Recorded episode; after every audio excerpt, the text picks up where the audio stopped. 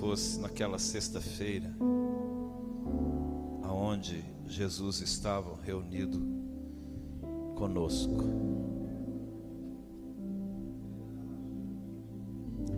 Ele tomou o pão, tendo dado graças, ele partiu e deu aos seus discípulos, dizendo: Isto é o meu corpo,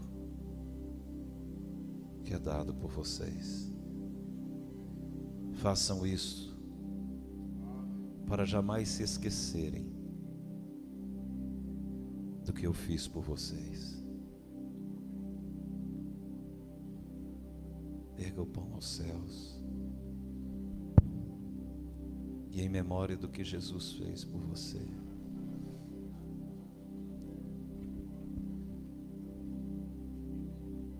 Queria que você se lembrasse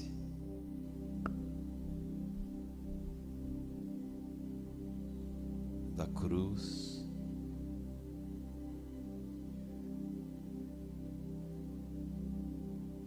Da renúncia da sua glória. Em vir aqui para mudar a nossa vida.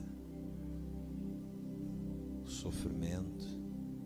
Ele levou sobre si os nossos pecados. O castigo que nos traz a paz estava sobre ele. Nós nos arrependemos, Senhor. Pedimos o Senhor perdão agora.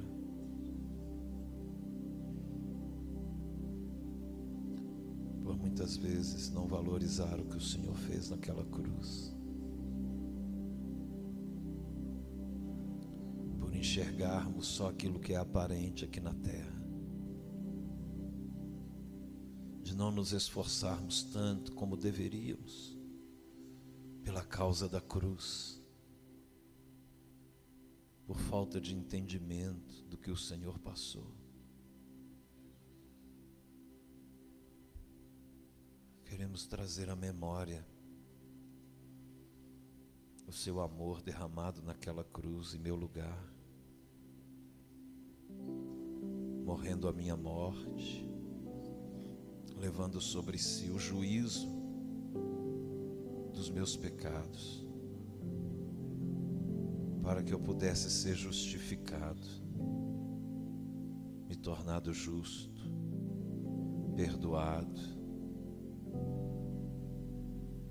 livre da condenação. Por causa do seu amor, nós estamos aqui hoje mais de dois mil anos depois. Obrigado, Senhor.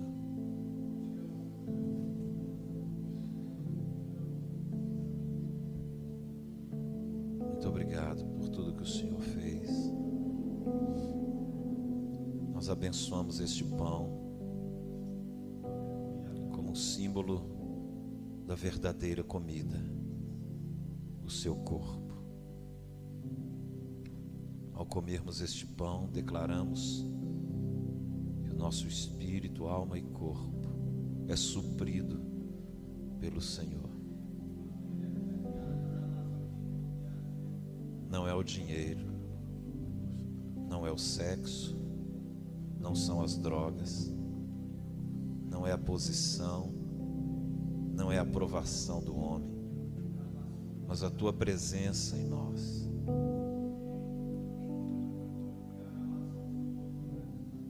Comermos este pão, nós declaramos que consideramos tudo isso como refúgio para ganharmos a sublimidade da tua presença. Alimenta-nos, ó pão da vida. Coma do pão em memória do que ele fez por você.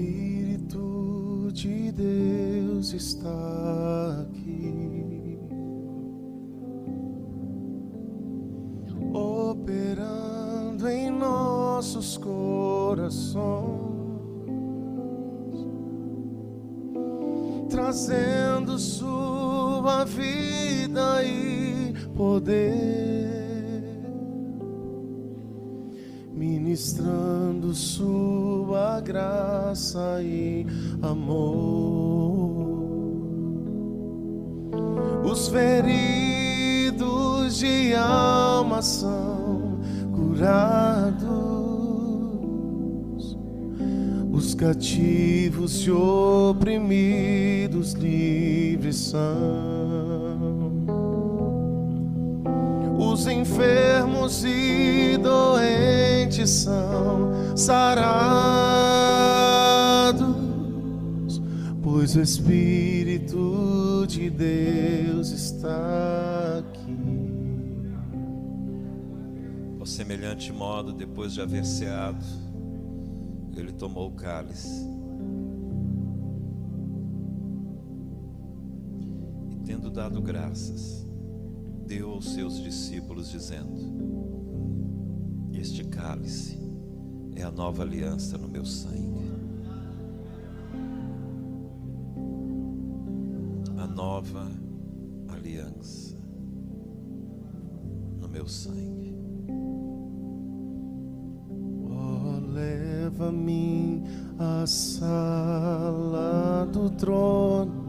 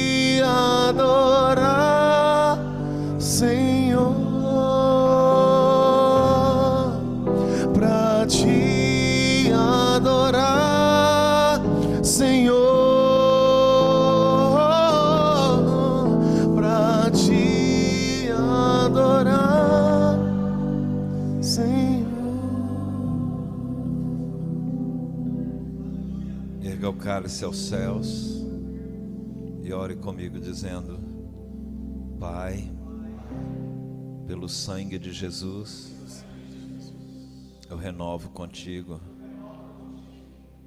a minha aliança para a eternidade.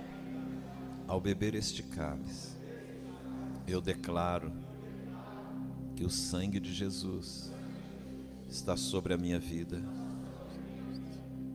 sobre a minha casa e todas as pessoas que eu tenho aliança serão tocadas por este ato profético de salvação.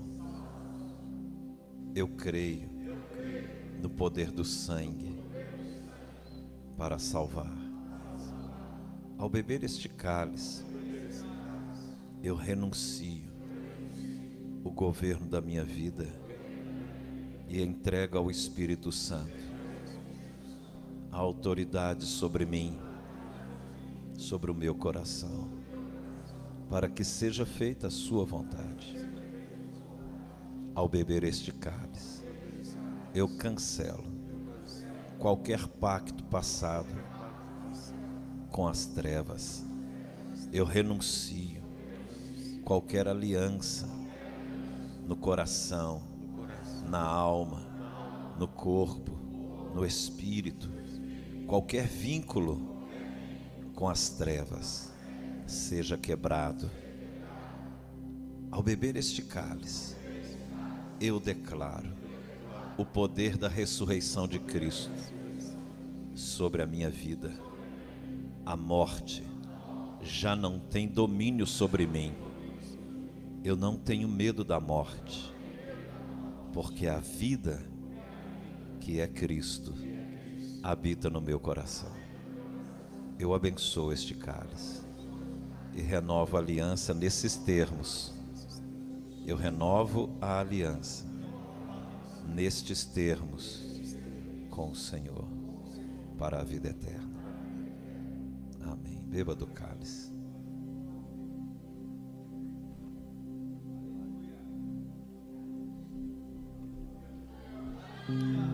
Pai, eu quero contemplar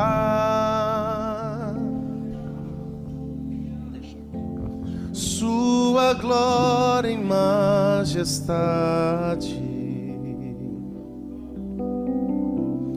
Pai, eu quero te adorar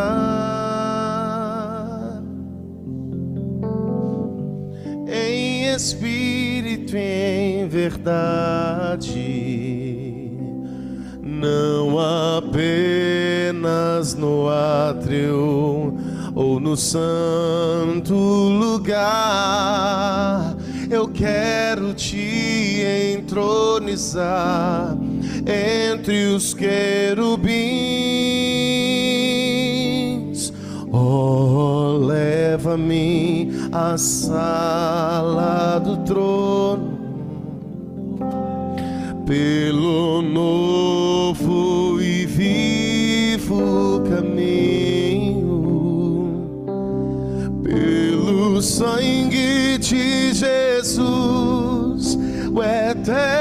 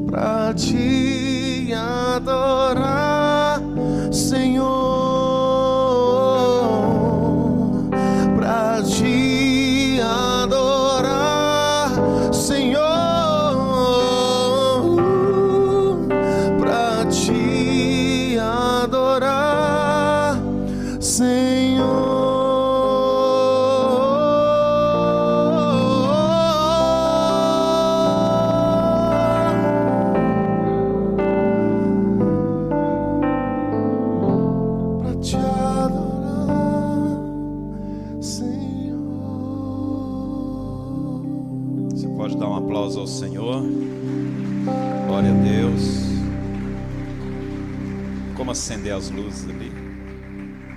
Podem assentar. Glória a Deus.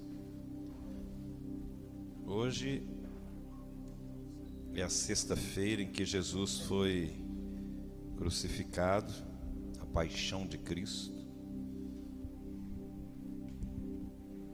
Nós temos um Deus apaixonado, amém? Glória a Deus. Então, nós vamos ler um pouquinho a Bíblia em memória do Senhor.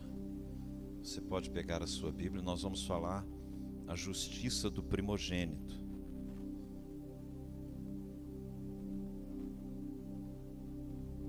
Por que que na Páscoa o juízo veio sobre o primogênito?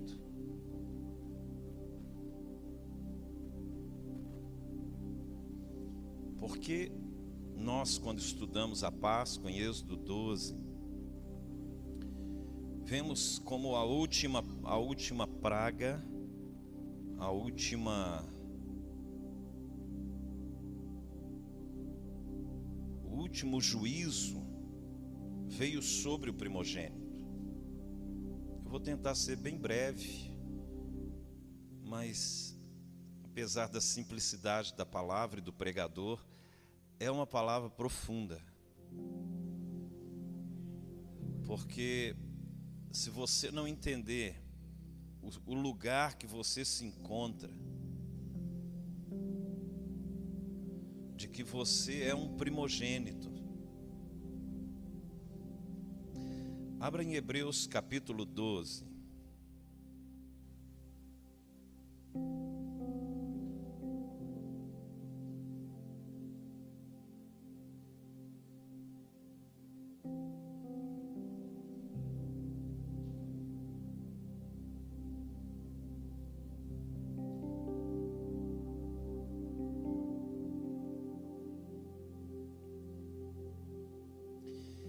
Nós temos uma figura profética do Monte Sião.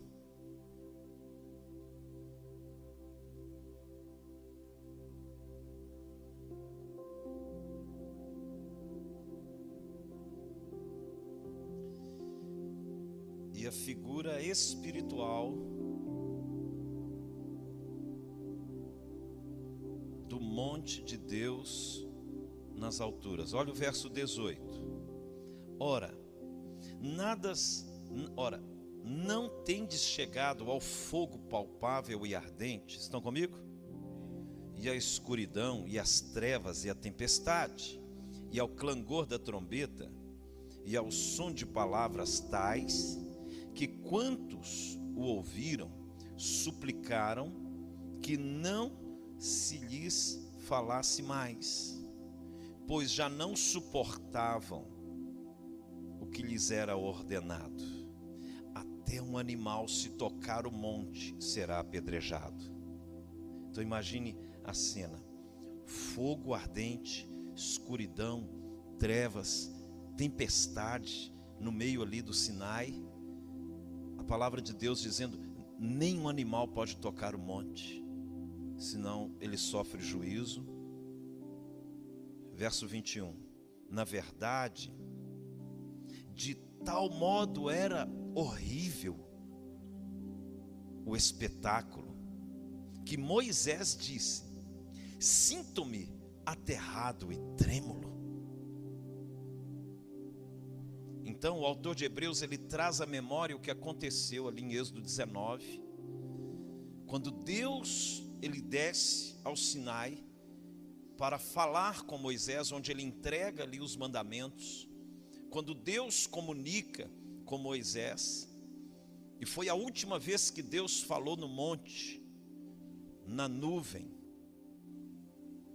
porque depois Deus só falou com o homem através do tabernáculo. Mas naquele momento, Deus veio e Moisés, assim, um homem extraordinário, com muito temor. E o, o autor de Hebreus ele pega a figura de Moisés entrando em um ambiente, entrando em um lugar de comunhão com Deus, com muito temor. Aí ele fala agora a condição da igreja. Olha o verso 22. Mas tendes chegado ao monte Sião e à cidade do Deus vivo, a Jerusalém celestial e a incontáveis hostes de anjos e a universal assembleia e igreja dos primogênitos arrolados nos céus.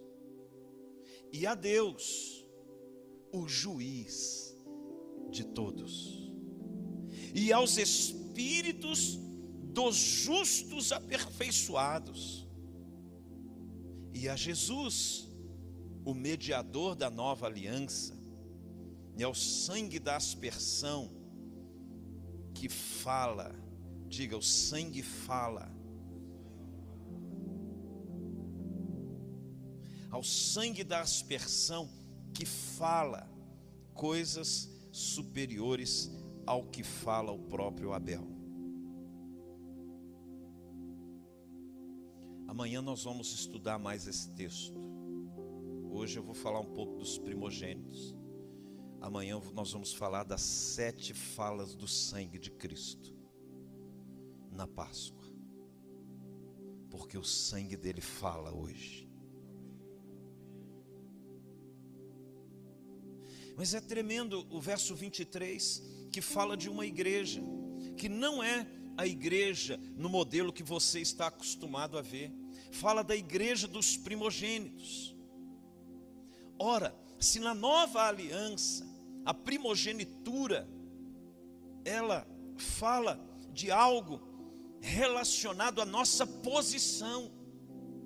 Porque a primogenitura no Antigo Testamento fala acerca do, do filho mais velho, o que nasceu primeiro, o primeiro filho, primogênito.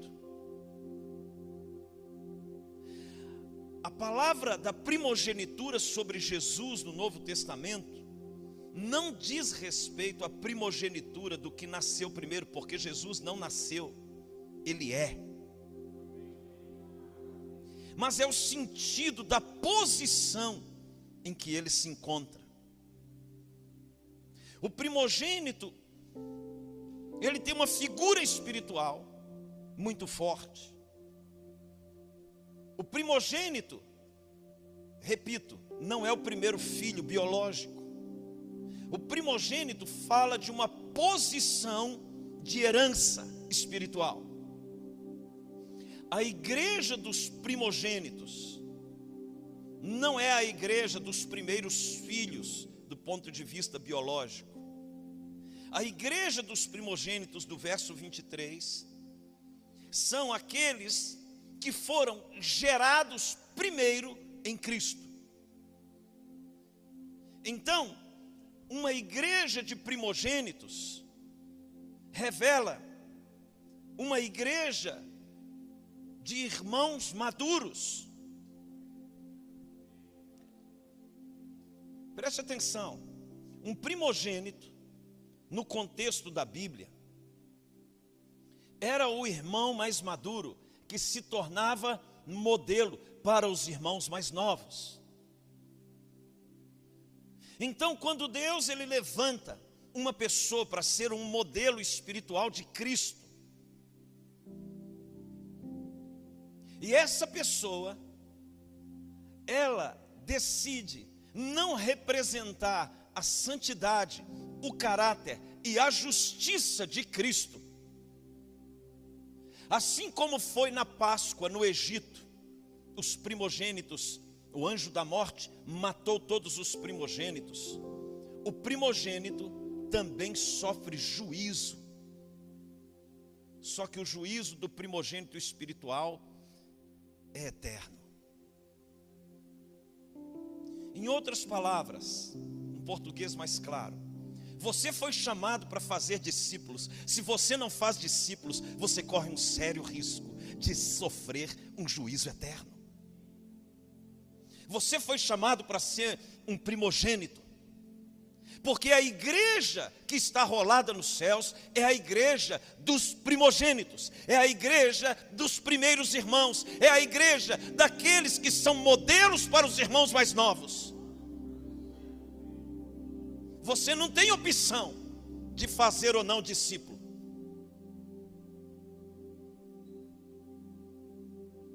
Até por uma questão de inteligência. Se você não fizer discípulo, você corre um risco de sofrer juízo. Porque na Páscoa, o primogênito que não é coberto pelo sangue sofre juízo.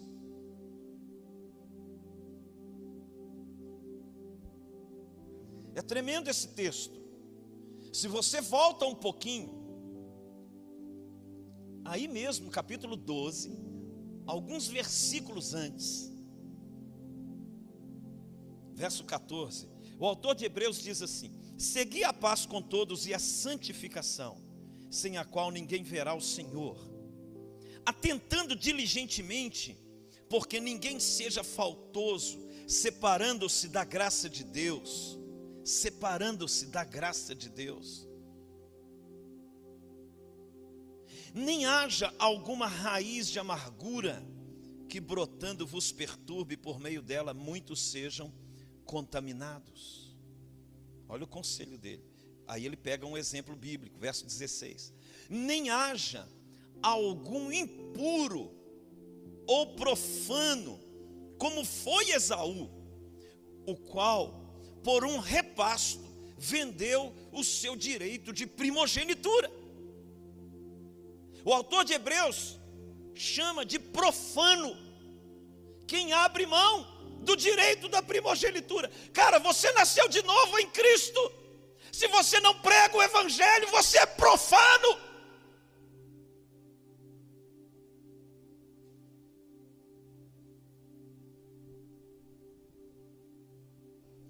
Porque você recebeu a herança, você é co-herdeiro. Sabe o que está dizendo Paulo ali na carta aos Romanos? Você é co-herdeiro com Cristo, porque a primogenitura te dá o direito da herança dobrada.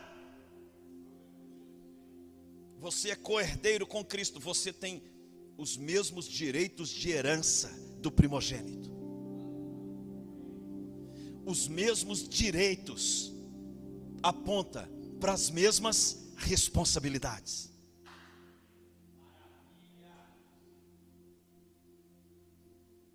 Não tem muita opção para nós.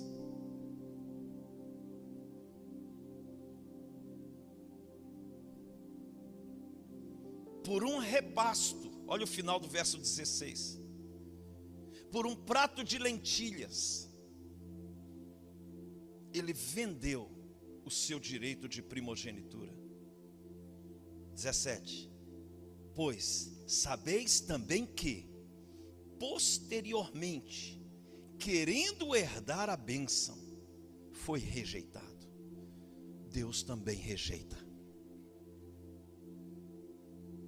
pois não achou lugar de arrependimento, embora com lágrimas eu tivesse buscado.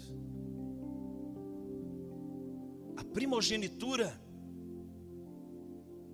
é um lugar de honra, é um lugar de herança, é um ambiente da justiça, quando você se torna um primogênito, espiritualmente falando, um irmão mais velho, um irmão que faz discípulos, um irmão que recebe autoridade na casa do Pai o primogênito, ele recebe autoridade, ele recebe honra do pai, ele recebe a herança do pai. O primogênito, quando o pai não está presente, ele o representa.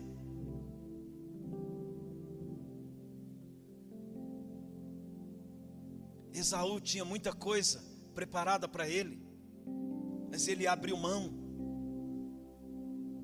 nós estamos vendo pessoas com chamado para ser primogênito, para ser um exemplo de Cristo, para viver em santidade, senão ninguém verá o Senhor.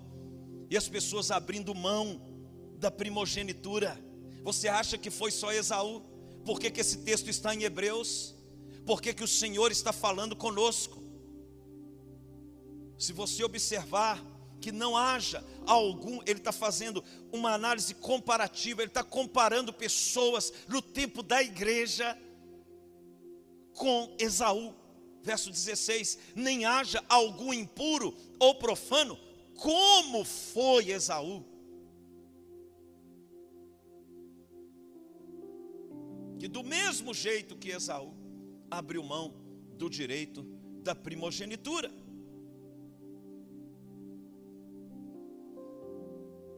Isso está em Gênesis 25, quem estiver anotando. Esaú, ele tinha sobre ele a bênção da primogenitura, mas ele abriu mão. O que faz pessoas abrir mão da primogenitura, de um chamado de Deus,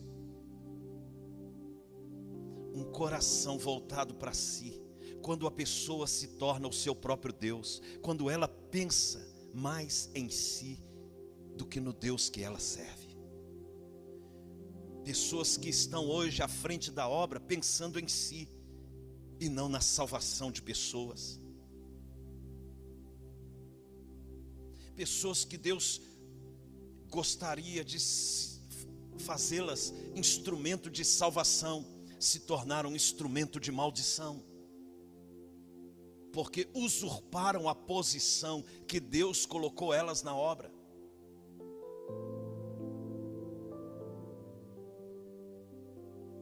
É muito louco. A bênção que era para ser para Esaú, o Senhor transferiu para Jacó. E de Jacó vieram as doze tribos, das doze tribos veio o Senhor Jesus da tribo de Judá. Um legado eterno. Esaú abriu mão de algo muito precioso. Que isso não aconteça com você, meu irmão.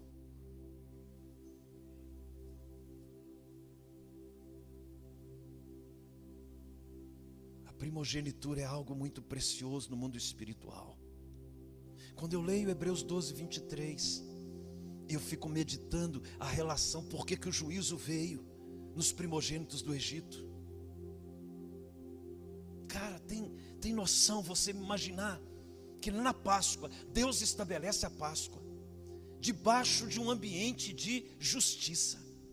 Vai haver um juízo na terra. Irmãos, as pragas que estão acontecendo no nosso tempo é um apontamento para aqueles que não estiverem cobertos pelo sangue.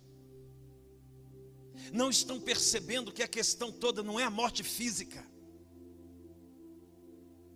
não tem nada a ver com essa carcaça velha e fedorenta que você habita nela. Tem a ver com uma herança eterna. Que as pessoas estão deixando de alcançar, igrejas fechando, pessoas abrindo mão de um chamado, de um propósito, de ser primogênito. Você não precisa de estrutura, você precisa de um caráter. Você abre igreja hoje debaixo de um poste, Sede meus imitadores, como eu sou do primogênito.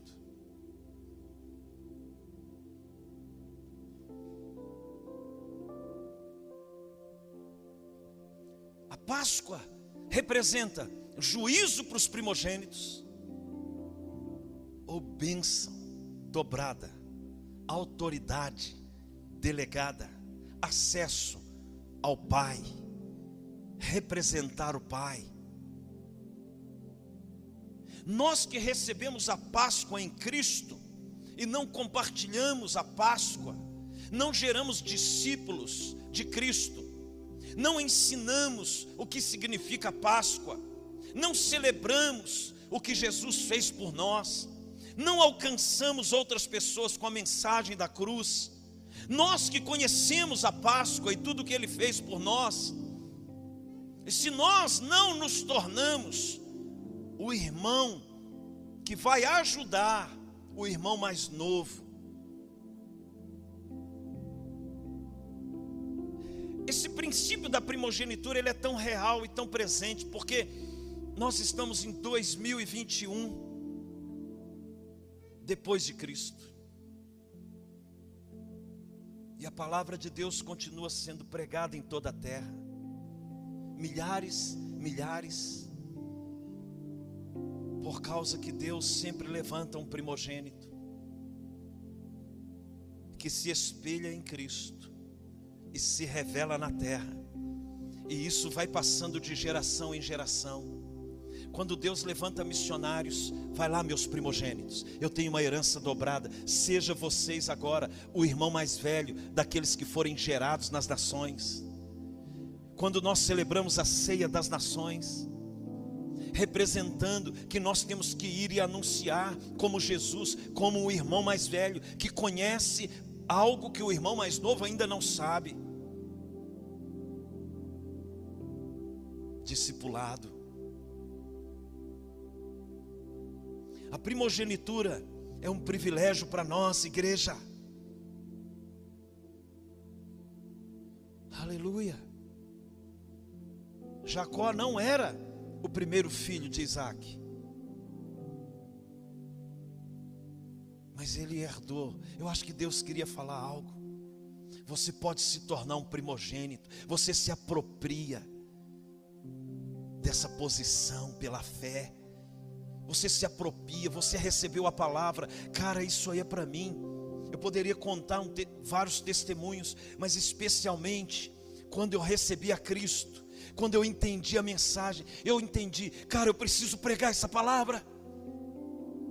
eu não estava entendendo com o entendimento que eu tenho hoje, de que eu estava me apropriando de uma posição espiritual para me tornar um irmão mais velho de muitas pessoas, um discipulador de outras pessoas.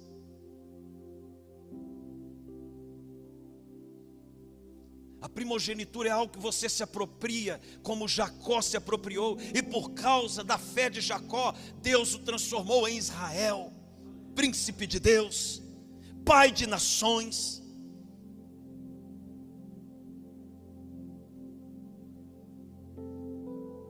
A primogenitura é uma posição espiritual. A primogenitura é uma posição que aquele que crê pode se colocar assentado juntamente com ele nas regiões celestiais. É uma posição, não é um título.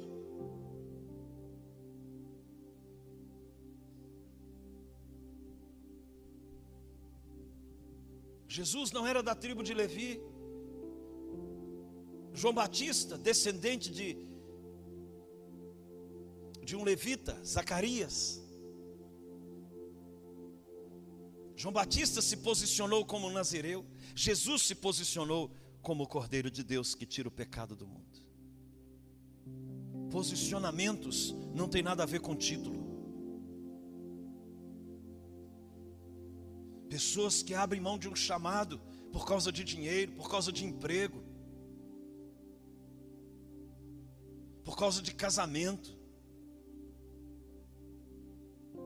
Eu não sei quantas vezes eu já eu tenho corrigido. Hoje eu corrigi uma pessoa, porque em primeiro lugar a família. De novo, daquela conversa que tivemos lá na sua casa. Hoje eu corrigi uma pessoa, falei, não é primeiro lugar a família. Aonde está escrito isso? primeiro lugar é Deus. Quem amar pai e mãe, mulher, cachorro, papagaio mais do que a mim, não é digno de mim. Então não ama sua família mais do que Jesus, não.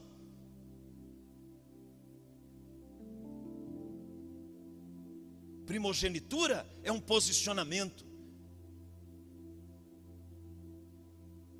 Amarás, pois, o Senhor, o teu Deus, de todo o teu coração, de toda a tua alma, de todo o teu entendimento, com todas as suas forças.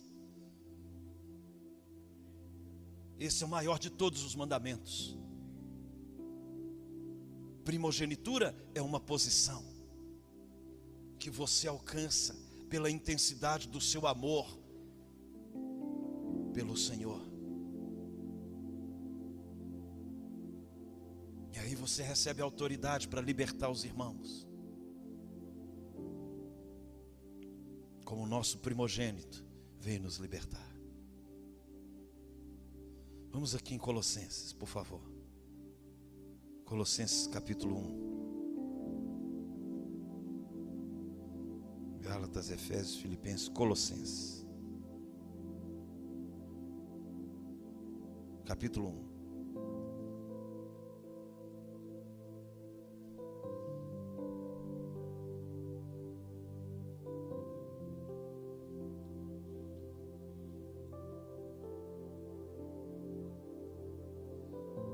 interessante esse texto.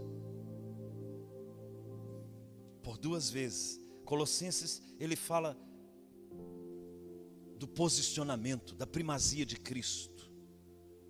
Então, olha só no capítulo 1, ele fala no verso 15: Este é a imagem do Deus invisível, o primogênito de toda a criação.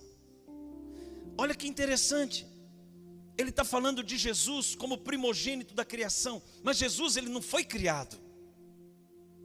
Ele é o eu sou. Mas o que, que significa então o primogênito de toda a criação? Fala de uma posição de autoridade sobre toda a criação. Compreendem? O primogênito posição de autoridade sobre toda a criação, para que todo joelho se dobre, toda língua confesse.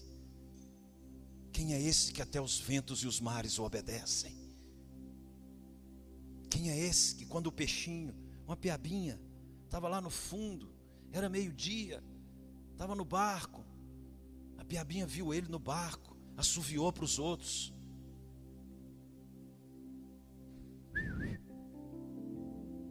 Ele está lá em cima. Ele é.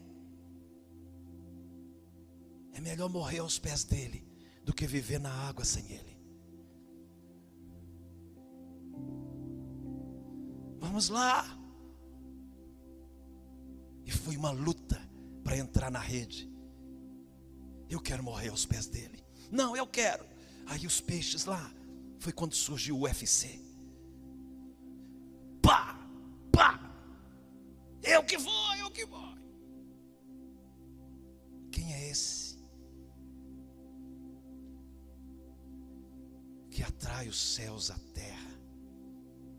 É o primogênito.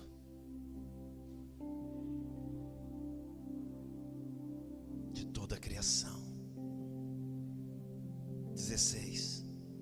Pois nele foram criadas todas as coisas, nos céus, sobre a terra, as visíveis e as invisíveis, sejam tronos, sejam soberanias, quer principados, quer potestades. Tudo foi criado por meio dele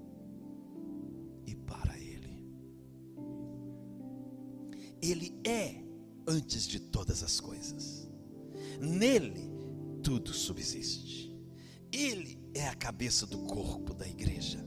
Ele é o princípio, o primogênito dentre os mortos, para em todas as coisas ter a primazia, porque aprove a Deus que nele residisse toda a plenitude. Aí ele fala da Páscoa. Aí ele traz a revelação da Páscoa. Ele revela primeiro a primogenitura de alguém que foi aprovado. Aí ele traz o entendimento da Páscoa. Verso 20. E que, havendo feito a paz pelo sangue da sua cruz, por meio desse, dele, reconciliasse consigo mesmo todas as coisas, quer sobre a terra, quer nos céus e a vós outros também, que outrora eres estranhos e inimigos no entendimento pelas vossas obras malignas. Agora, porém, vos reconciliou no corpo da sua carne, mediante a sua morte, para apresentar-vos perante Ele. Olha a justiça. Santos, inculpáveis e irrepreensíveis.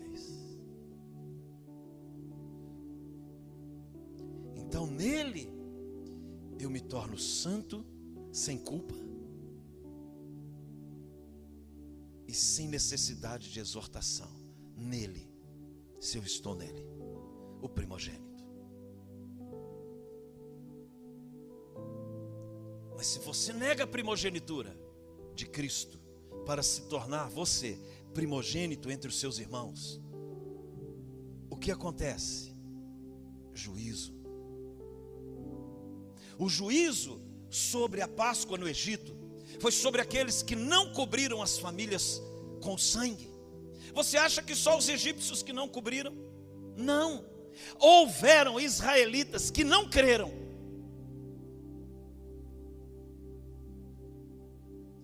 Sofreu juízo? Quem não cobriu com sangue. Não fala que foi só os egípcios. Até os animais sofreram juízo.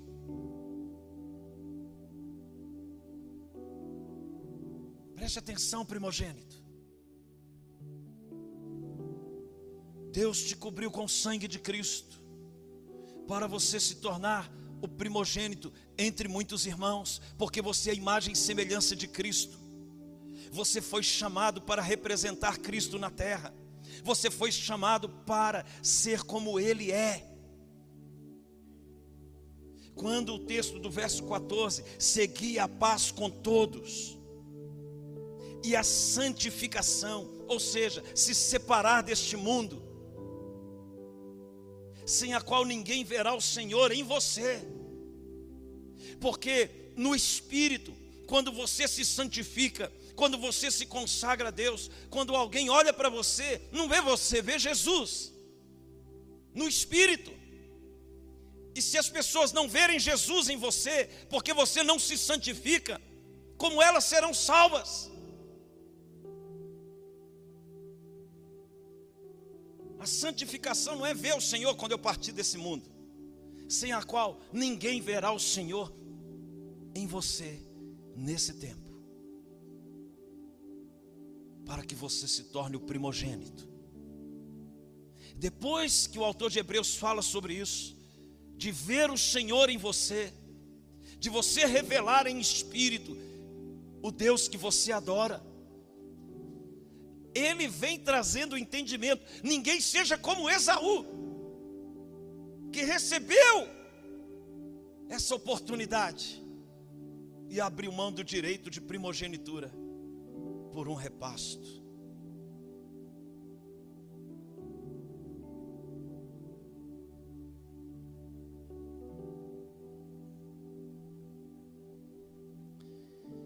Romanos 8 que é o capítulo áureo da Bíblia. Romanos 8.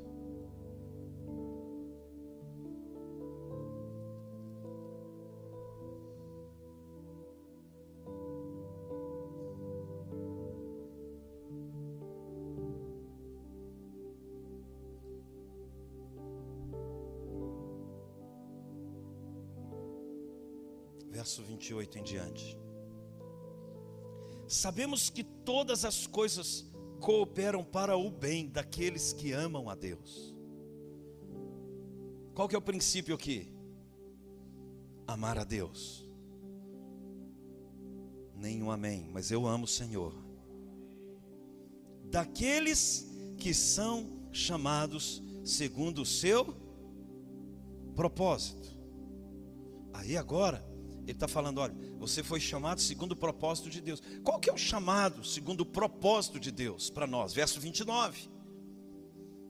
Porquanto aos que de antemão conheceu, também os predestinou para serem conformes à imagem de seu filho. Esse é o propósito. Qual que é o propósito de Deus na minha vida? Ser a imagem de Jesus.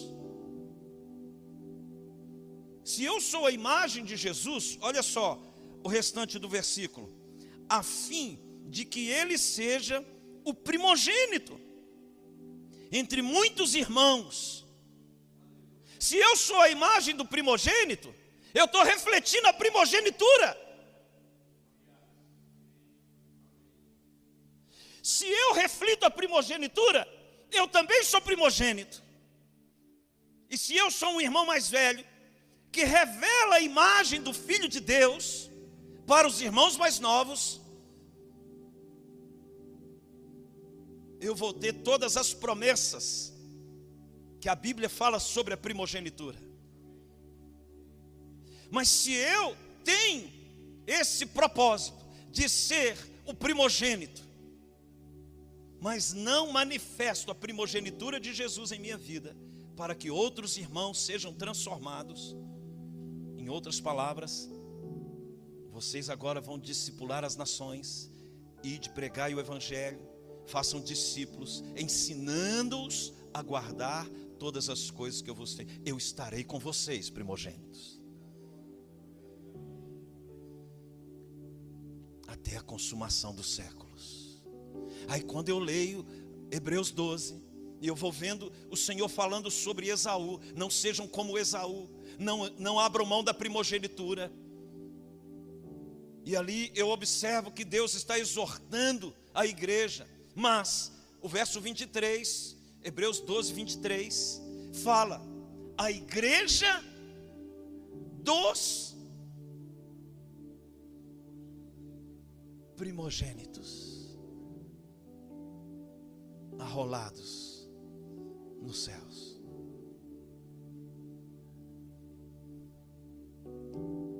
Então, eu começo por dedução até lógica, por uma inteligência racional, não só espiritual, a observar o seguinte: no céu tem uma igreja de primogênitos. Se eu não me tornar primogênito, eu não entro nela.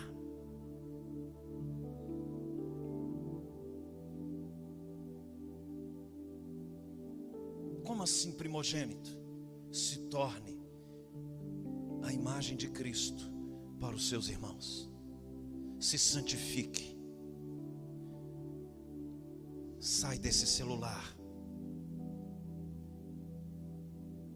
Antes que a Páscoa da visitação do juízo de Deus sobre a terra venha sobre a sua vida.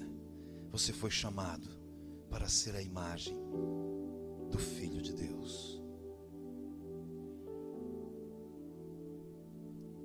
Você não santificar, ninguém verá o Senhor. Elas vão olhar para você e vão ver você. Mas elas têm que olhar para você e ficar apercebido que você carrega algo que não é humano, que não é desse mundo.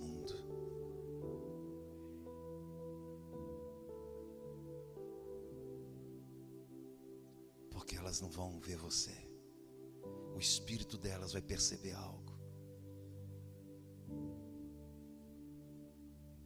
que não é desse mundo. Nossa, tem algo diferente em você. Você é crente? Já escutei isso. Oh, você transmite uma energia boa. Eu e aquela tomada ali, enfia o dedo ali para você ver.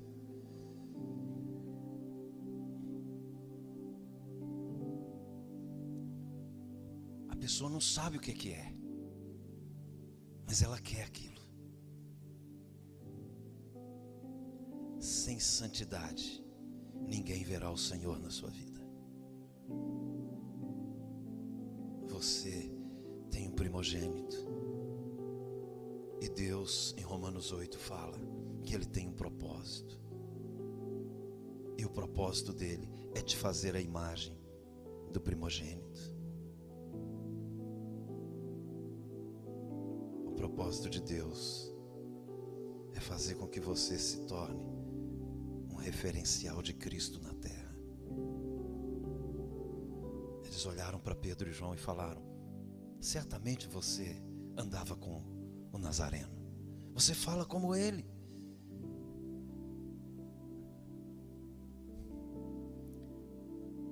Vocês parecem com ele. Você tem o sotaque dele. Você anda parecido com ele. Dá uma esmola, João, Pedro. Eu não tenho. Cara, mas o que eu tenho eu te dou. Em nome do primogênito que vive em mim. Levanta e anda.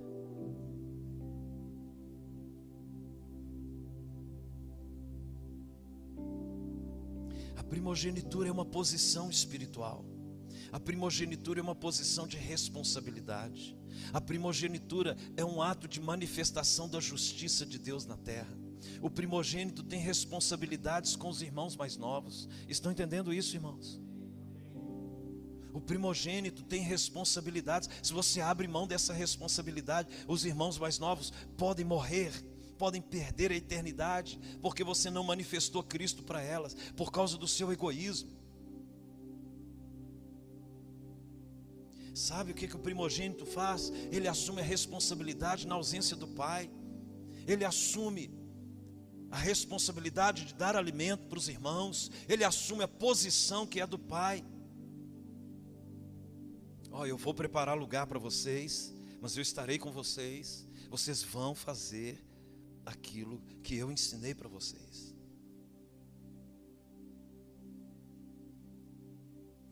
Primogênito não tem a ver dentro do reino dos céus com a posição biológica, repito isso. Tem a ver com o posicionamento espiritual, com a autoridade em Cristo que você alcança. O primogênito das Escrituras do Novo Testamento é uma revelação de Cristo. Você pode ser o, o, o, filho caçula, mas se você manifesta Jesus mais do que os outros, a sua autoridade espiritual, você será o primogênito daquela casa, você será o primogênito entre os outros irmãos. Não é por causa da sua posição biológica.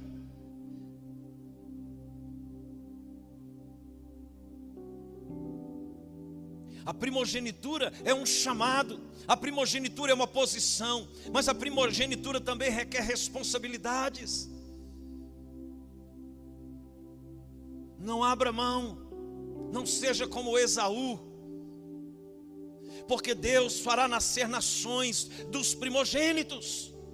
Irmãos, a herança dos primogênitos, os, o que vem, que nasce do primogênito, Jacó se tornou primogênito posicionalmente no mundo espiritual, a ponto do Senhor Jesus mudar o nome dele para Israel.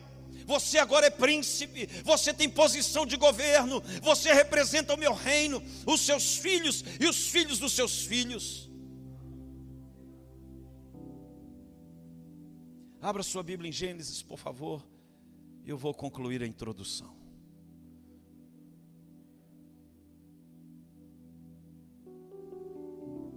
Gênesis 27.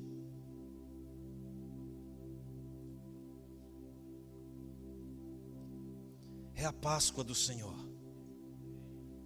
Deus alinhando o nosso propósito. Qual que é o seu propósito? Ser a imagem de Jesus Cristo.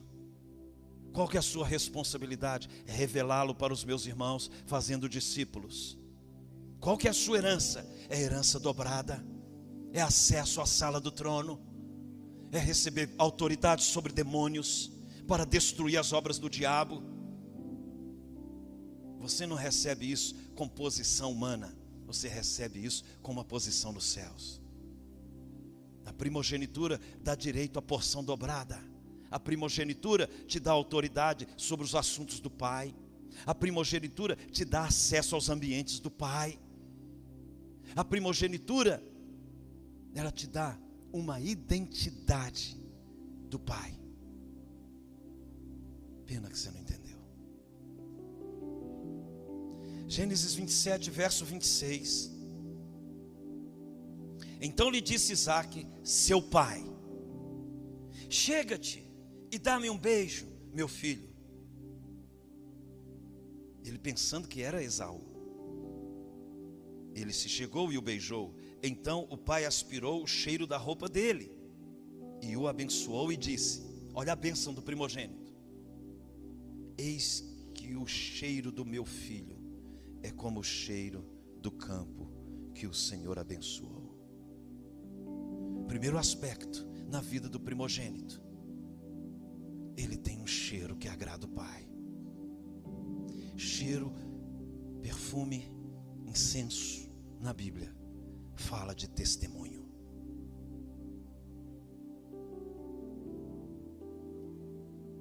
Um testemunho exala um cheiro.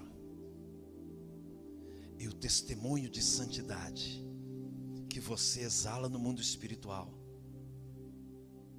atrai as bênçãos do Pai. Mas o testemunho do pecado o cheiro da pornografia, o cheiro da mentira, o cheiro da rebelião, o cheiro do egoísmo atrai demônios.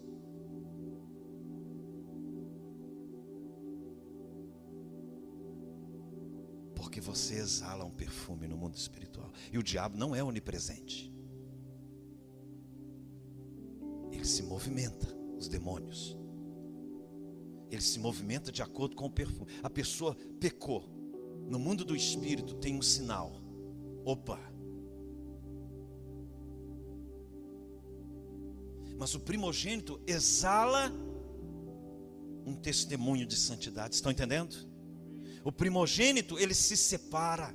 Ele não troca sua posição de primogênito por um momento de prazer. Cara, eu fui chamado para ser santo, para um propósito eterno eu não vou trocar a minha primogenitura por causa de um momento de prazer. Eu não vou trocar a minha posição de autoridade, de representar o Pai na terra, por um momento de prazer, porque quando vier a Páscoa, quando vier o juízo de Deus sobre essa terra, eu vou estar coberto pelo sangue.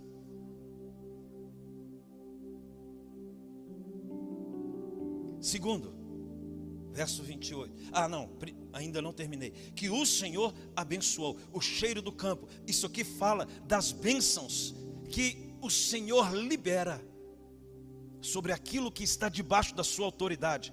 Repito, o campo representa aquilo que está debaixo do seu governo. Por exemplo, seu ministério, sua família, seu trabalho, seus filhos, sua casa, seu carro. Ele aspirou o cheiro e o Senhor abençoou. O primogênito, aquilo que está debaixo da autoridade do primogênito, o diabo não toca.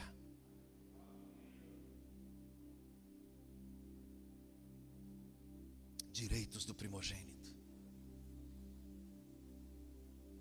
Porque ele olha, aquele tem a marca do primogênito. Aquele tem o cheiro do primogênito. Verso 28. Olha o que o Pai libera sobre o primogênito. Deus te dê do orvalho do céu. Deus te dá, não é pelo seu esforço, é pela sua posição. Vai chegar coisa na sua vida que você nem pediu. Deus decidiu te dar. Você é meu primogênito. Deus te dê. Por iniciativa de um pai que quer abençoar. Sabe, quando a gente quer abençoar um filho, vou levar isso aqui que eu sei que ele gosta. Deus te dê do orvalho do céu. Nós simplesmente vamos receber como primogênitos. O que Deus dá, o diabo não pode tomar. Ninguém pode tomar, ninguém pode impedir. O próprio Balaão disse: não tem como amaldiçoar a quem Deus abençoou. Deus deu a benção para Israel, Deus deu a benção para esse povo. Cara, não há o que você fazer, Deus deu, soberania de Deus, autoridade de Deus, Ele decidiu abençoar.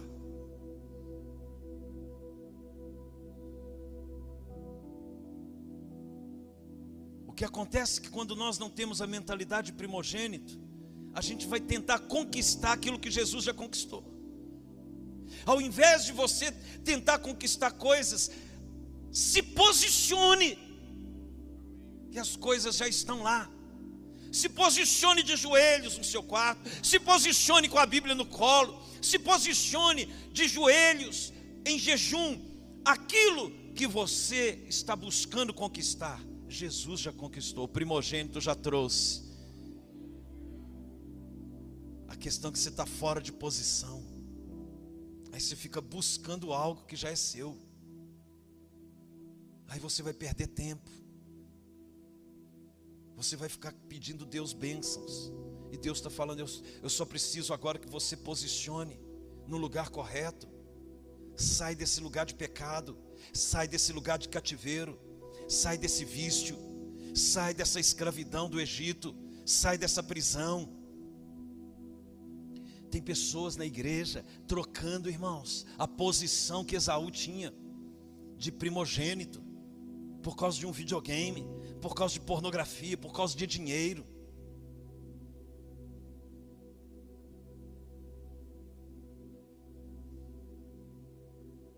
A igreja dos primogênitos. É esse lugar que nós precisamos entrar. Estão entendendo? A igreja dos primogênitos. Não dá tempo de falar. O pastor ali atrás já está. Calma, Fábio.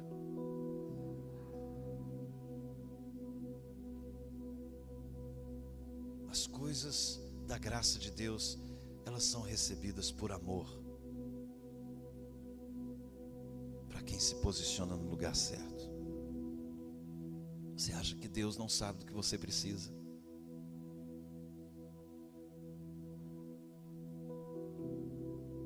Ele só espera que você entenda.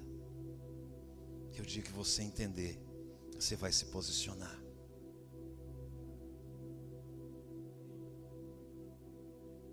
Escrevi um negócio aqui que eu queria compartilhar. O homem pensa que para que Deus o abençoe, ele precisa merecer, ser digno do favor e da bênção de Deus pelos seus próprios esforços.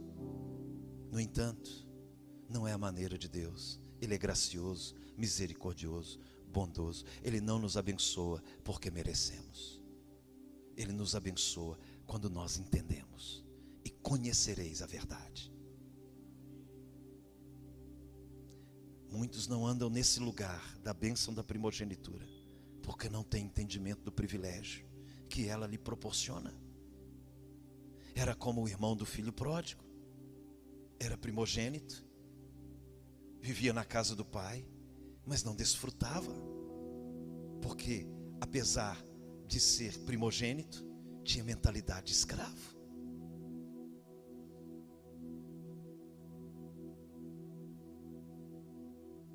As pessoas pensam que Deus pode ser manipulado por aquilo que elas fazem. O que Deus requer de você e de mim? Santidade, amor a Ele.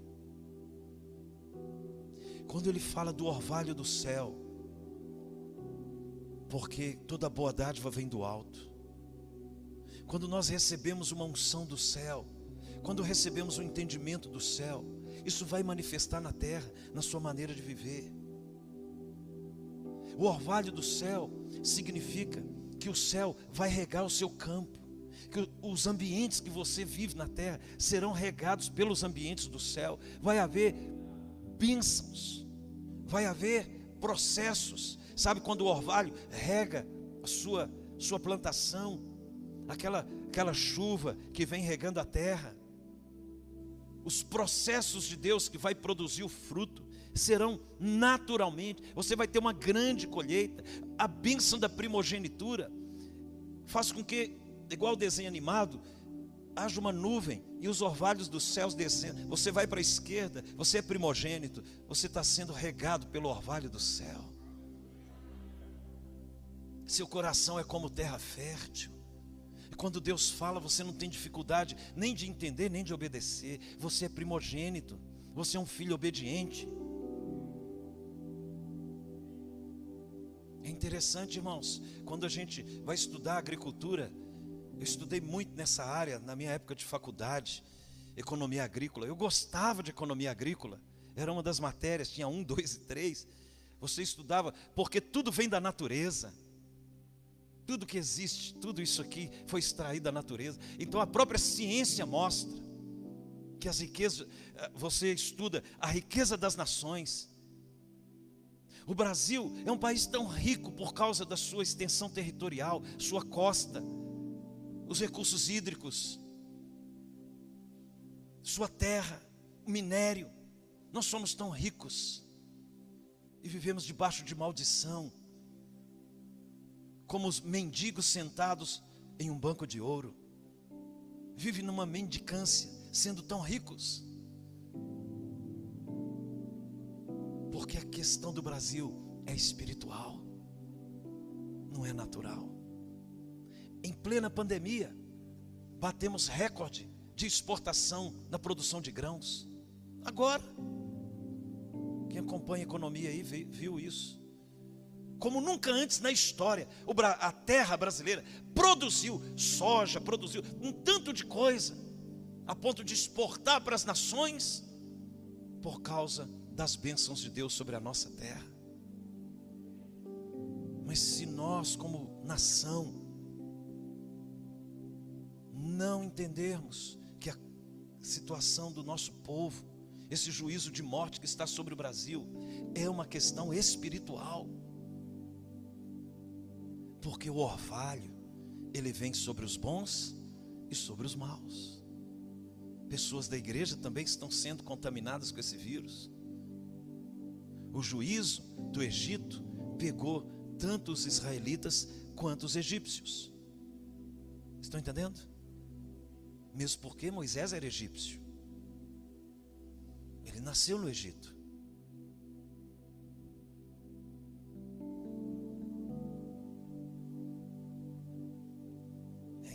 Entender essas coisas. Que a minha vida é como um campo, o orvalho do céu, o favor e a graça de Deus sobre a vida de uma pessoa. Receber o orvalho do céu é, é o mesmo que receber o favor do céu. Quando Isaac estava abençoando, Jacó ele estava dizendo: Você vai receber o favor dos céus, você é o primogênito. Aleluia. Judá não era o primogênito biológico, era Rubem. Mas Jesus veio de Judá, porque ele se tornou primogênito espiritual. Mas isso é tema. Se o pastor da igreja aqui deixar eu pregar outro dia. Ai, irmãos, eu escrevi tanta coisa. Numa ocasião, vou ler isso aqui. O Senhor falou com Gideão, dizendo: Gideão, você vai vencer os seus inimigos. Aí Gideão pediu um sinal. Aí Gideão falou: Eu? Eu sou o mais novo dos meus irmãos. Mas não, Gideão. Você tem a personalidade de um primogênito. E por causa da sua postura, homem valente, você vai ser o primogênito. Eis que porei uma porção de lã na eira, se o orvalho estiver somente nela, aqui é Deus falando sobre a questão do orvalho, e seca a terra ao redor. Vocês conhecem a história. Aí ele fala: Não se acenda contra mim a tua ira. Se ainda falar só esta vez, estava ali negociando com Deus, rogo-te que mais esta vez faça prova com Alã. Aí Deus, então faz. Está lá em Juízes 6. Fala, primogênito. O que, que eu aprendo com o Gideão, que era o caçula da menor tribo, e Deus escolhe ele como primogênito. Deus dá ele sinais. E Gideão começa a falar com Deus: Deus, seca a lã, molha a lã. O que eu aprendo com isso? Que a primogenitura me faz ter acesso ao coração de Deus, para Ele me dar sinais de que eu estou nos seus caminhos, fazendo Sua vontade. Pessoas que não têm sinais que Deus fala com ele, essa pessoa não tem o caráter de um primogênito.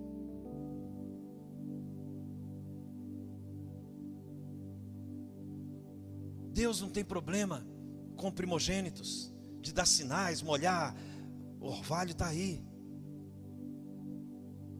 Aleluia. Acabou meu tempo?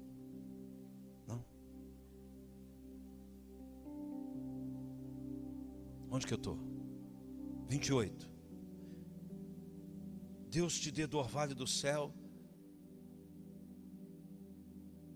Terceiro, e da exuberância da terra. Nenhum amém. Mais uma bênção do primogênito. Bênção que é a exuberância. No original, essa palavra exuberância fala algo que é além da sua necessidade. Cara, Ele vai suprir o que você precisa, e vai te dar mais. Para quê? Para você praticar justiça. Agora eu começo a pregação. O primogênito, ele é tão abençoado que ele vai compartilhar da exuberância de Deus na terra. O primogênito é aquele a quem Deus confia, é a quem Deus compartilha, é quem Deus coloca riquezas. Esses dias eu estava assim, eu enviei oferta para uns dez pastores aí, de gente que não é do ministério, gente que está passando aperto. E eu falo, não, eu tenho que ajudar meus irmãos, eu tenho que ajudar meus irmãos. E quando eu estava preparando, eu comecei a chorar. Eu falei, Deus, o Senhor me deu o privilégio privilégio de um primogênito. O Senhor tem me dado tanto. Eu tenho condições de ajudar.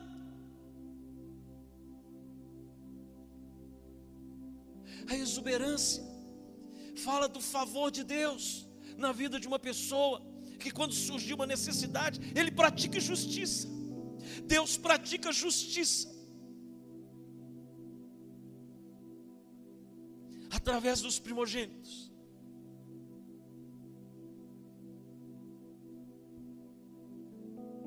A exuberância da terra. A exuberância de compartilhar a unção, de compartilhar a palavra, de compartilhar dinheiro, de compartilhar coisas, de compartilhar conselho, de compartilhar sabedoria, de compartilhar direcionamento. Deus quer primogênitos para que eles sejam um canal das riquezas dos céus. Olha, primogênito, você vai manifestar justiça Ninguém pegou essa palavra. Mas eu quero profetizar de novo. Que Deus vai levantar primogênitos que estão ouvindo esta mensagem, que vão manifestar essas promessas, porque a Bíblia é um livro espiritual. Eu profetizo na sua vida que o cheiro, o seu testemunho de santidade vai agradar o coração do Pai, que o Senhor vai abençoar o seu campo, tudo que estiver debaixo da sua autoridade será abençoado. O Senhor, ele vai te dar por graça, ele vai te dar o orvalho do céu, porque você é o primogênito, ele vai derramar sobre você, sobre você as riquezas dos céus a exuberância da terra. Deus vai prosperar os seus caminhos para você se tornar bênção para as nações, bênção para os irmãos, bênção para os perdidos. O Senhor, Ele vai colocar você na terra para que você seja um canal de bênção. Porque você se posicionou no lugar do primogênito. E agora, para você chapar aí um pouco, que por enquanto eu estava pregando no estilo batista tradicional. Agora é na ordem de Melquisedeque. A última frase da promessa do primogênito. Fartura de trigo e de mosto.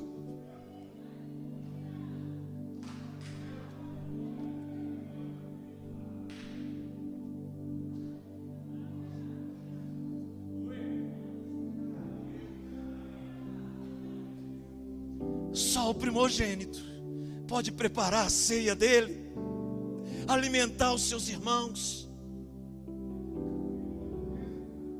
com pão e vinho.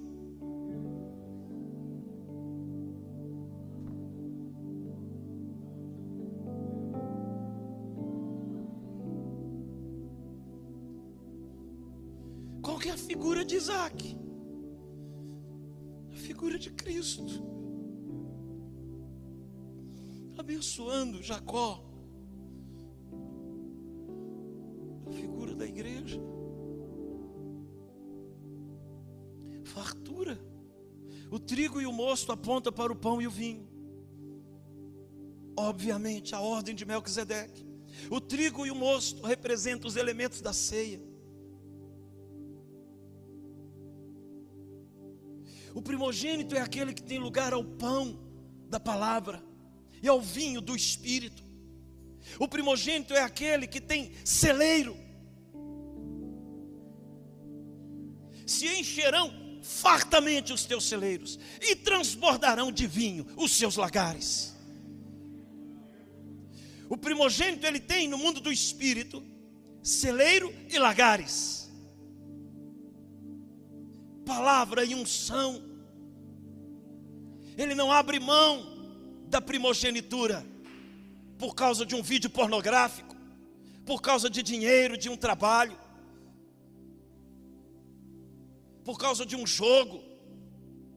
Cara, olha o que você está perdendo, seu viciado, sai desse lugar.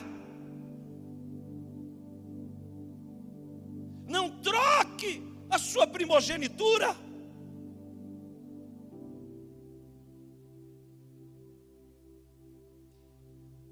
Você está perdendo as bênçãos dos céus, o orvalho dos céus, a exuberância da terra, o cheiro do campo, as bênçãos, o trigo, o mosto, a promessa da primogenitura. Que Isaac, figura de Cristo, Abraão, Isaac e Jacó, Isaac, o nosso Isaac, que morreu numa cruz, o cordeiro que foi sacrificado, liberou sobre o primogênito fartura de trigo e de mosto. 29, aí fala do seu ministério. Sirvam-te povos e nações te reverenciem. Por quê? Porque o irmão mais velho é servido pelo irmão mais novo. Fala do seu ministério. Ser senhor de teus irmãos. E os filhos de tua mãe, a igreja, se encurvem a ti. Escute o que você tem para dizer. Maldito seja o que te amaldiçoar, e abençoado o que te abençoar. Pronto, quero ir embora para casa. Você é posicionado em um lugar para abençoar os seus irmãos, para que você possa manifestar Cristo para as pessoas. O primogênito, ele não pede Deus bênção, Deus o abençoa. O primogênito pede a Deus entendimento de onde ele deve se posicionar.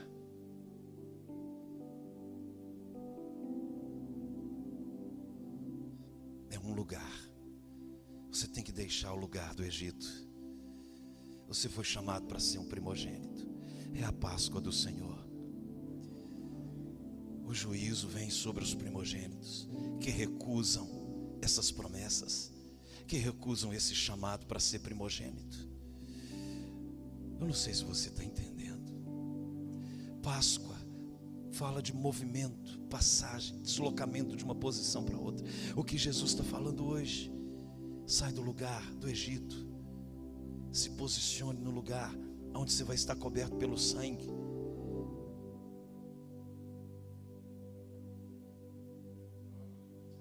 cinja os seus lombos, calce as sandálias, tome o cajado, primogênito, eu vou cumprir as palavras de Isaac sobre a sua vida. Primogênito, eu só quero que você me dê um perfume de um testemunho de santidade. Primogênito, eu quero que você viva para manifestar o caráter do meu filho Jesus. Primogênito, eu te fiz para revelar Cristo na terra. Primogênito, não é o seu trabalho, é o lugar aonde você se encontra. Eu quero que você se posicione, eu quero que você renuncie voluntariamente o repasto, o prato de lentilha que o diabo vai te oferecer. Primogênito, não cai na cilada como Esaú caiu, não abra mão da sua primogenitura por um, por um prazer momentâneo. Primogênito, se você se posicionar no lugar certo, reis nascerão de ti.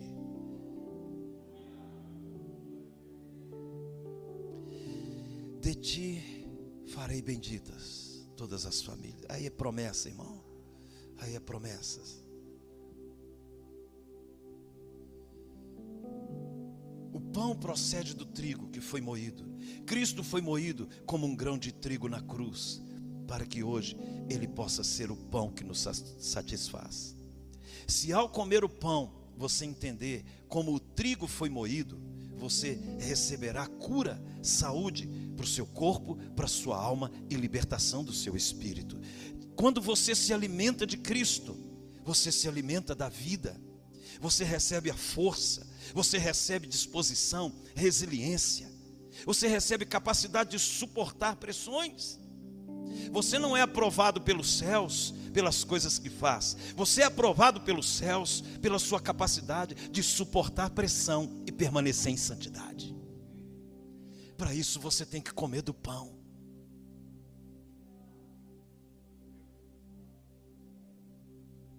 Para isso você tem que beber do vinho.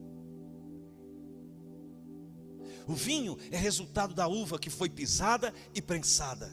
O Senhor Jesus é a videira verdadeira que se tornou vinho para a nossa salvação. Quando tomamos o cálice e compreendemos como a uva foi pisada na cruz, nós somos lavados, justificados pelo seu sangue.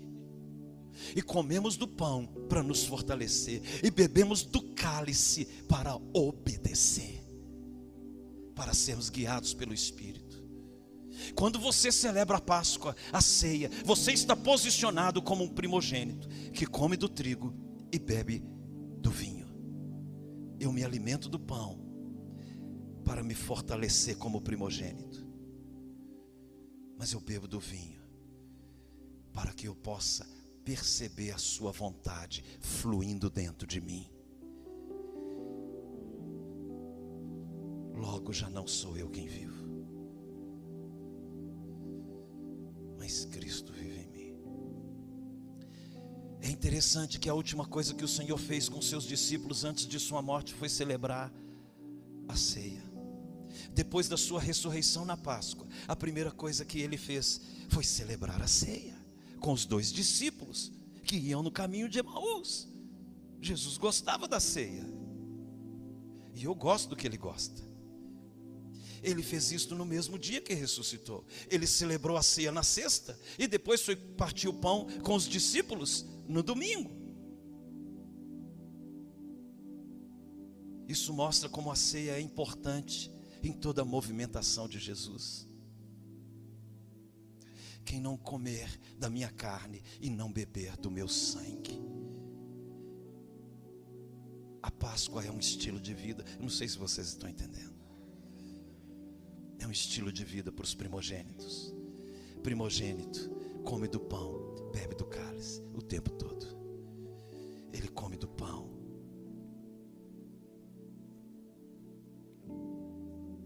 Ele come do pão e ramachandarabaçocaradara e bebe do cálice. Ele fica chapadinho com o vinho do céu. Ele ora em línguas o tempo todo. Ele lê a Bíblia o tempo todo. Ele não perde tempo com um prato de lentilha. Qual que é seu prato de lentilha, meu irmão? O que que tem sido? Tem sido a televisão, a internet,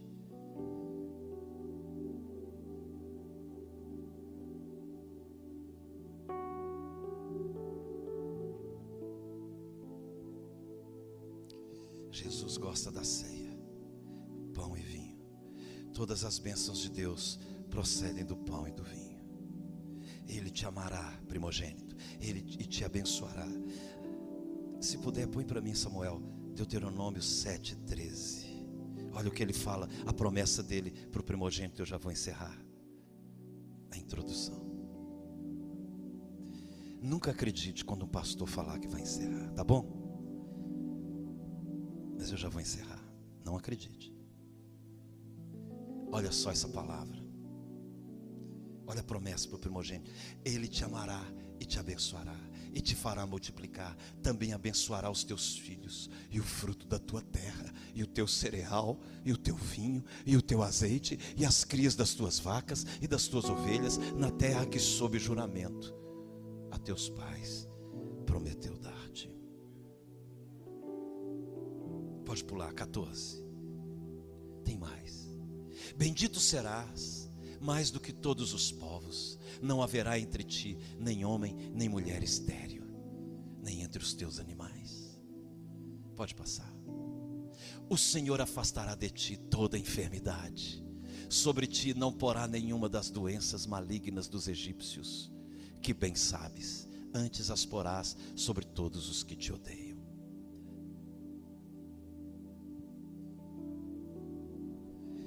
Não é sábio arrumar confusão com o primogênito.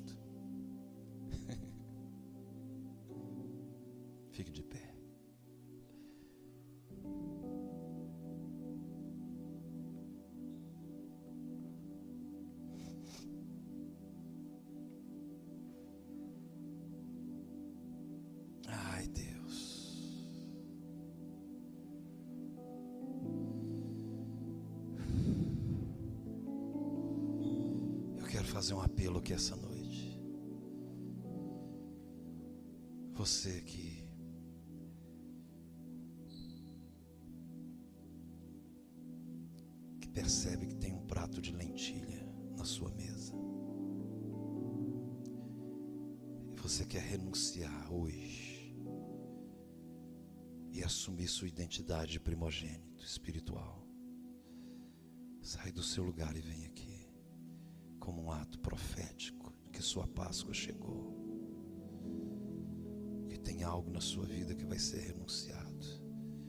E nós vamos orar para que o sangue de Jesus quebre. Venha rapidamente, saia do seu lugar.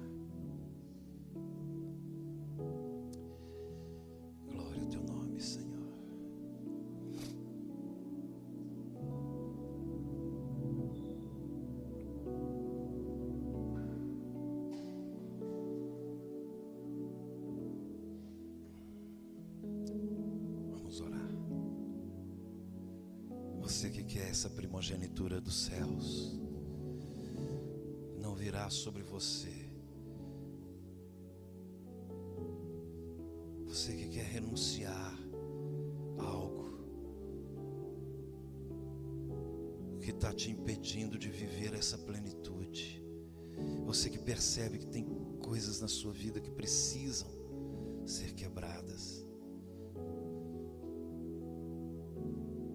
Pelo sangue de Cristo, é a Páscoa, é a Páscoa, é a Páscoa do Senhor, é a passagem, é você vai sair da condição de escravo hoje para primogênito, você vai sair da condição de escravo para povo abençoado do Senhor, para que Deus possa gerar a partir de você as suas promessas, para que as bênçãos de Isaac sobre Jacó repouse sobre a sua vida, que o Senhor te dê, que o Senhor te dê, que o Senhor te abençoe, que o Senhor te guarde. Pai, pelo sangue de Cristo, nós nos colocamos aqui diante de Ti agora pelo sangue de Cristo, nós renunciamos, ó Deus, tudo aquilo que nos tira o direito de primogenitura. Pai, pelo sangue de Jesus, nós nos arrependemos e a tua graça nos basta. O, no, o seu poder se aperfeiçoa em nós pela nossa fraqueza. Aqui nós nos prostramos, Senhor, reconhecendo nossas dificuldades, reconhecendo que Esaú somos nós, reconhecendo que temos negociado, Deus, Suas promessas por algo momentâneo, por um suprimento momentâneo. Mas essa noite, nesse dia de celebração da Páscoa, você que está em casa, você que está recebendo essa palavra, você que tem um chamado, você que tem as promessas de primogênito sobre sua vida, você, sobre a sua casa. O sangue de Jesus te cobre hoje, o sangue de Jesus cobre a sua família. É a Páscoa do Senhor, é o pão e o vinho. O sangue de Jesus te guarda, o sangue de Jesus te liberta. O sangue de Jesus hoje, hoje, hoje, o sangue de Jesus te movimenta nas regiões celestiais. Você sai hoje do Egito espiritual, você sai da condição de escravo você sai da condição de uma pessoa influenciada pelo demônio, pelo diabo, para que você possa voltar à sua posição de primogênito, o primogênito entre muitos irmãos, para que através da sua vida Jesus seja revelado nessa geração. Eu declaro que sobre a sua vida está o sangue de Cristo, que as maldições do pecado estão sendo quebradas hoje que você vai ser alimentado com pão e vinho, você vai ser alimentado com palavra, você vai ser alimentado com a unção do Espírito, você vai ser suprido com a mesa do Senhor, a mesa do Senhor será plena na sua vida, a palavra de Deus será plena, o poder do Espírito na sua vida, em nome do Senhor Jesus. Quebrado está toda maldição, pelo sangue de Cristo. Pai, aqui estão meus irmãos nessa noite sendo ministrados pelo nosso primogênito Jesus Cristo, para que o sangue de Jesus nos purifique de todo pecado e o teu nome seja engrandecido. Aleluia, aleluia, glória a Deus. Você pode orar, quando terminar, você pode retornar para o seu lugar. Fique o tempo que você quiser aí. E não há na terra quem eu queira mais que a ti. Estou apaixonado.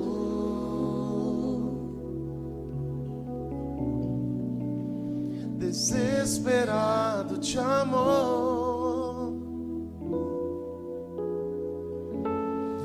estou disposto a morrer por ti. E construirei no cume do monte um altar. E o sacrifício sou eu.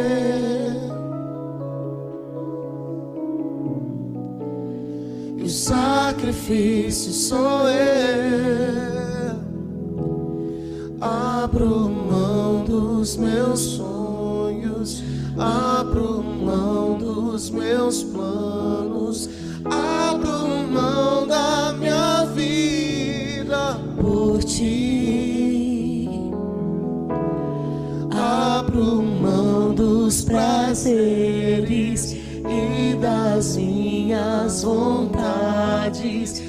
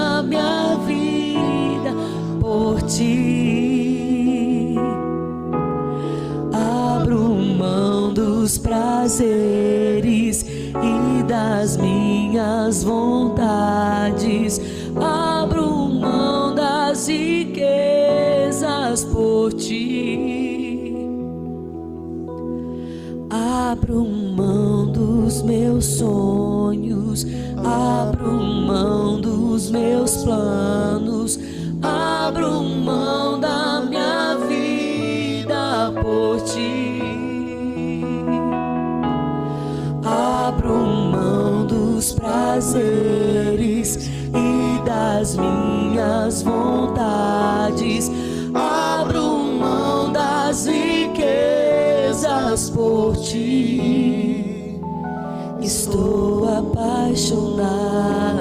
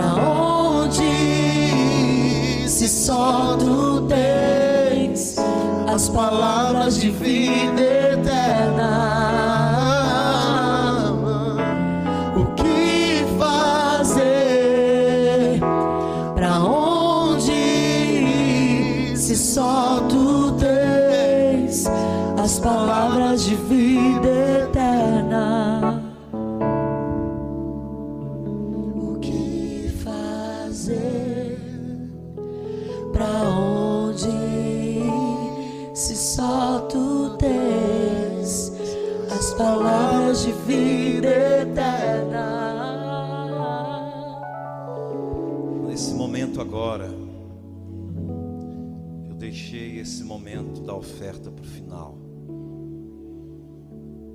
Porque as promessas, eu tinha até falado com o Fábio, mas eu discerni algo que aquilo que Deus tem feito na minha vida, eu quero compartilhar com você.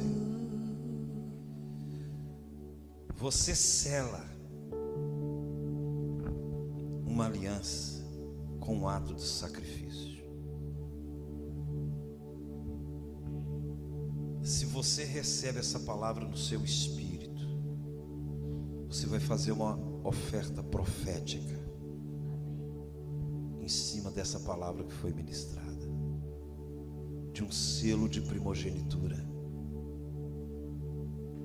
A oferta, ela é um selo. Estão entendendo? É um selo. Ela é um selo. Então queria aqueles que entendem, pegue aí a sua oferta. Aqueles que não podem, você faça no seu coração algo. Se essa palavra realmente alcançou algo que você entendeu que foi o Espírito Santo que falou com você, Cele esta palavra com uma oferta. Eu creio nesse princípio. Eu pratico esse princípio. Eu pratico isso. E eu creio que esta oferta está debaixo dessa palavra de primogenitura. Que esta oferta vai ser um selo. E mesmo você que não tem nada para ofertar, mas você entendeu pela fé que essa palavra foi para você você vai sair daqui do, do seu lugar e vai vir profeticamente, com as mãos vazias, mas com o espírito cheio. Senhor, quando eu puder, eu vou te dar uma oferta daquilo que Deus colocar no seu coração. Você entrega lá na sua igreja, onde você congrega. Mas você vai ofertar ao Senhor, se essa palavra veio de Deus para você.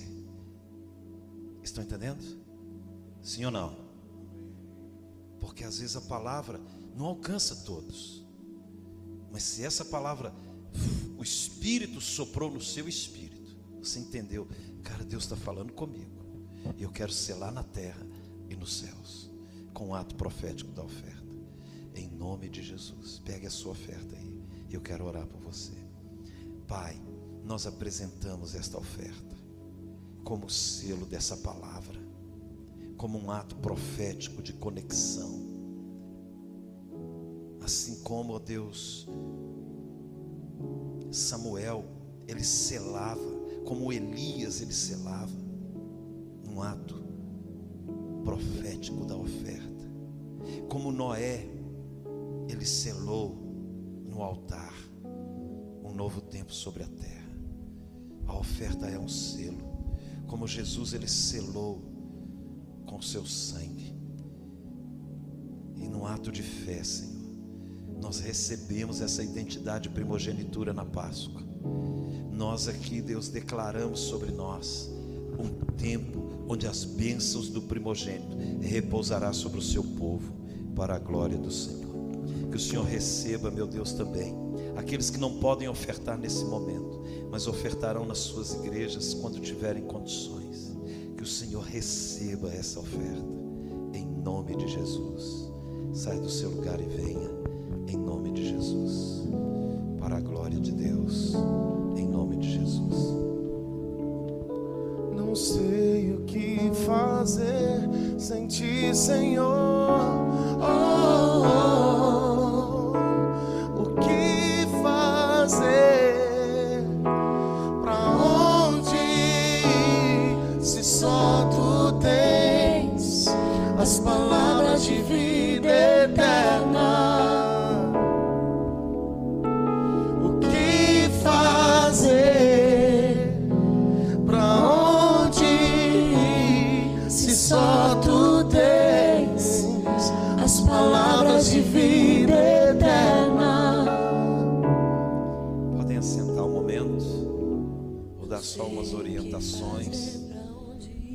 pastor Anderson, pastora Sara, pastor Laércio. Esse trio maravilhoso aqui. Irmãos, é, Foi difícil ensinar eles a cantar, mas eles aprenderam. Falei, nossa, que bom ver. Eu fico vendo a Sara cantando, o Anderson cantando, o Laércio tocando. Eu falo, gente, valeu, viu? Meu esforço valeu. Deu certo. Falei, o Laércio hoje está tocando quase igual a mim. O Anderson ministrando quase igual a, a Sara. Eu falei, nossa, gente. Fiquei, fui lá em Brasília ensiná-la a cantar. Eu sou muito humilde, né? Esses pastores tão preciosos, irmãos, tão preciosos. Que presente de Deus. Amanhã nós estaremos aqui às 8 horas. Glória a Deus. Amanhã o pastor Fábio vai estar ministrando. O pastor João Yuri vai voltar de manhã. Fábio, depois o Yuri, depois o Rafael. Depois eu esqueci. A Regina. Depois, para finalizar, a minha primogênita, a Rebeca. Eu estou avisando ela agora.